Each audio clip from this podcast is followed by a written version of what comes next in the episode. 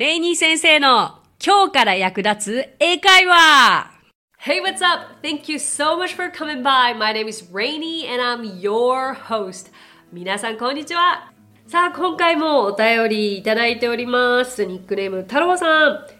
ストーリーの意外な語源、すごく良かったです。はい、ありがとうございます。意外な語源シリーズをまたやってほしいです。ということなんですけれども、太郎さんあ、コメントありがとうございます。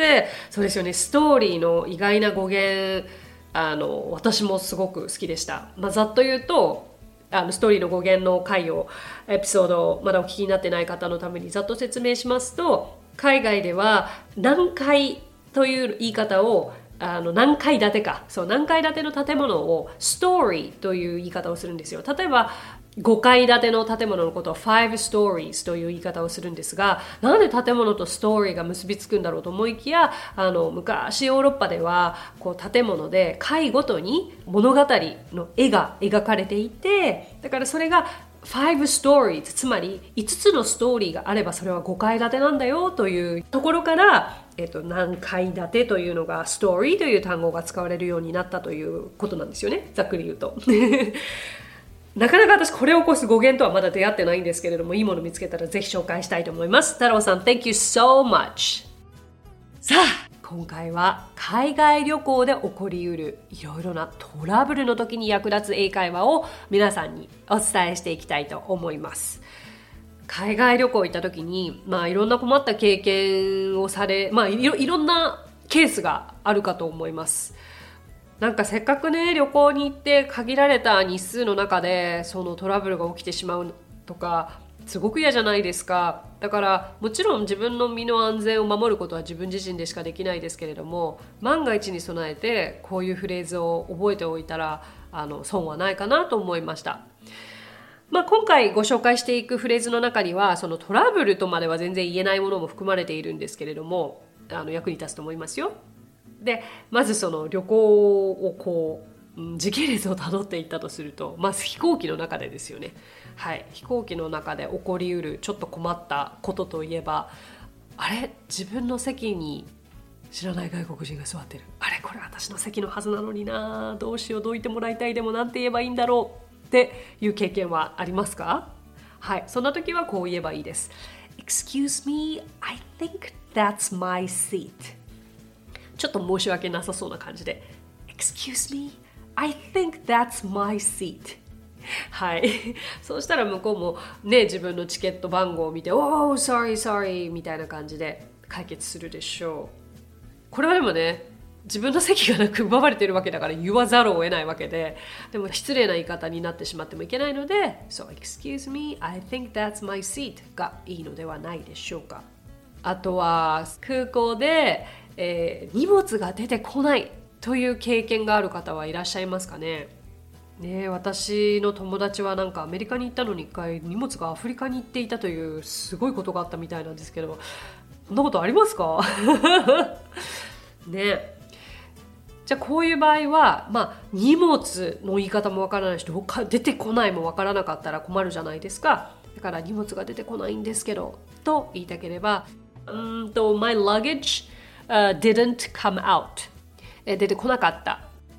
まあ、それからあのいろいろなやり取りとしてはチケット番号荷物の番号などを相手に見せて向こうが荷物の場所をトレースしてくれるという流れになりますよね。あとはですねもうそう例えばレストランであったりとか夜のバークラブに行きたい時にこうドレスコードを間違えてしまったという経験はありますか？結構その南国だったりとかビーチエリアのところではもう短パンに B さんとかであの普通歩いててそのままの勢いでちょっといい場所に行こうかなと思いきやガードに止められるみたいな。そういう時に「Oh, excuse me, you can't come in you can't come in with jeans」ジーパンでは入れないよとか。You can't come in with short pants とか短パンでは入れないよというふうにねとっさに言われてしかもそういうお店の前で立ってるガードというか人たちってこわもてじゃないですか。スーツビシッと決めてサングラスかけててちょっとたまにスキンヘッドだったりしてみたいな。でそういう人たちに止められたらもう何か自分悪いことしてるかのように思っちゃいますけど。単にねあのドレスコードを間違えただけの場合には「Oh, excuse me, I totally forgot about that」ああすっかり忘れてたよ。I forgot about that. 忘れてたというふうに言えばいいんじゃないでしょうか。あと結構レストランで読めないメニューが配られた場合にまあいかなる場合でも日本語のメニューはありますかって聞くのはまずいいんじゃないですか？そういう時には Excuse me, do you have a Japanese menu? Excuse me, do you have a Japanese menu? こういう言い方をすればいいですまあ、あればあるで、あの、Yes,、uh, here you are 渡してくれるかもしれないし、Oh, sorry, we don't have Japanese menu 日本語のメニューはないよと言われる場合もありますね。そうしたら、Oh, that's okay とか、大丈夫ですよと答えればいいでしょう。あと、ホテルとかで日本語が話せる従業員の方がいるか知っておくだけでも結構安心じゃないですか。なので、えー、日本語が話せる従業員の方はいますかという質問は絶対に覚えておいたらいいと思います。こういうふうに言えばいいですよ。Excuse me, is there anyone who can speak Japanese?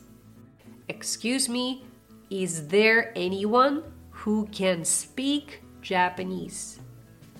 ちょっと長いですけれども、これはもうね、マストフレーズとして覚えましょう。Is there anyone who can speak Japanese? で、まあ、イエスならイエスだし、ノーならノーだしという感じですよね。もうノーと言われたら頑張るしかない。頑張っていきましょう。はい。で、ホテルの部屋で、えー、思いつくトラブルといえば何か物が故障しているケースじゃないですかね。これよくあるのが、お湯が出ない。困った。でも、お湯が出ない。まず、お湯ってどういうふうに言うか分かります ?hot water。hot water がお湯ですね。お湯が出ないと言いたければ、The hot water doesn't come out. The hot water doesn't come out. このような言い方ができます。うん、これ doesn't come out はまあ出てこないということですけれども doesn't work で、うんと、要は動かないだからクーラーが壊れたテレビが壊れたという時には、えっと、doesn't work で通用しますちなみにエアコンは AC っていう言い方を覚えたらいいんじゃないですかね。Air Conditioner。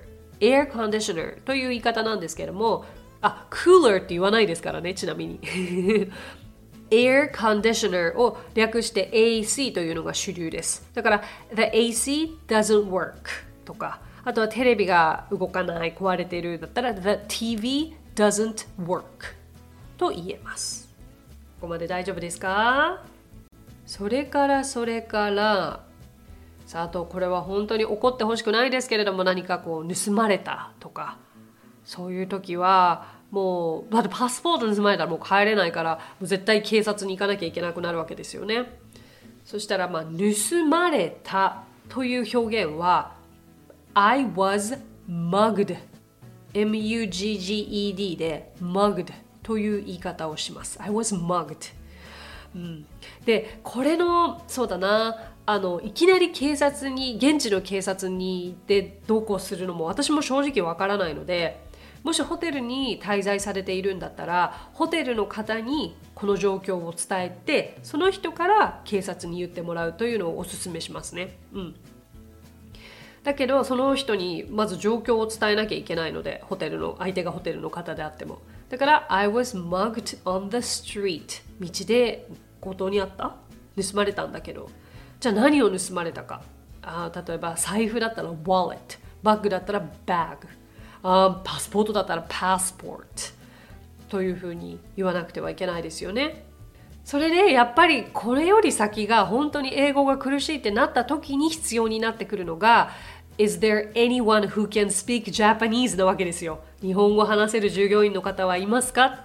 だからその時のためにもさあのこのフレーズは覚えてくださいね。あ今とてもいい質問がスタッフの方から来たんですけどもマグが、まあ、こう盗まれたというふうにな表現ですけど steal、ね、盗むという動詞あるじゃないですか。それとどう違うんだ？ということなんですけれども要はこうスリに合うという表現は mug なんですよね。I was mugged. I was stolen とは言わなくて自分がスリに合う主語が人間の場合は I was mugged そして全てが盗まれたんだ。The everything was stolen こういう時に、えーと、steal を使います。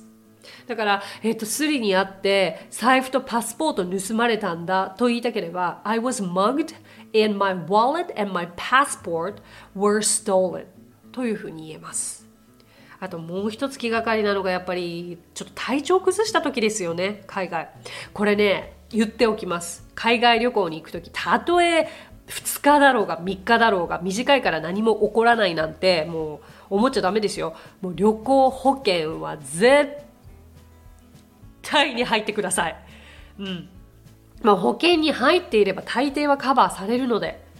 これね本当にもうたかが3日だから何も起こんないでしょうと思って向こうで怪我をしてしまった体調を崩してしまったとなったら莫大なお金を請求されますからね。もしかするとねその1万円ぐらいプラスになってしまうかもしれないけれどもそれでじゃあ1万円をあの渋ったためにじゃあ請求が本当に100万近く来ることだってありますからあの病院向こうの病院に海外の病院に入院しなきゃいけない時。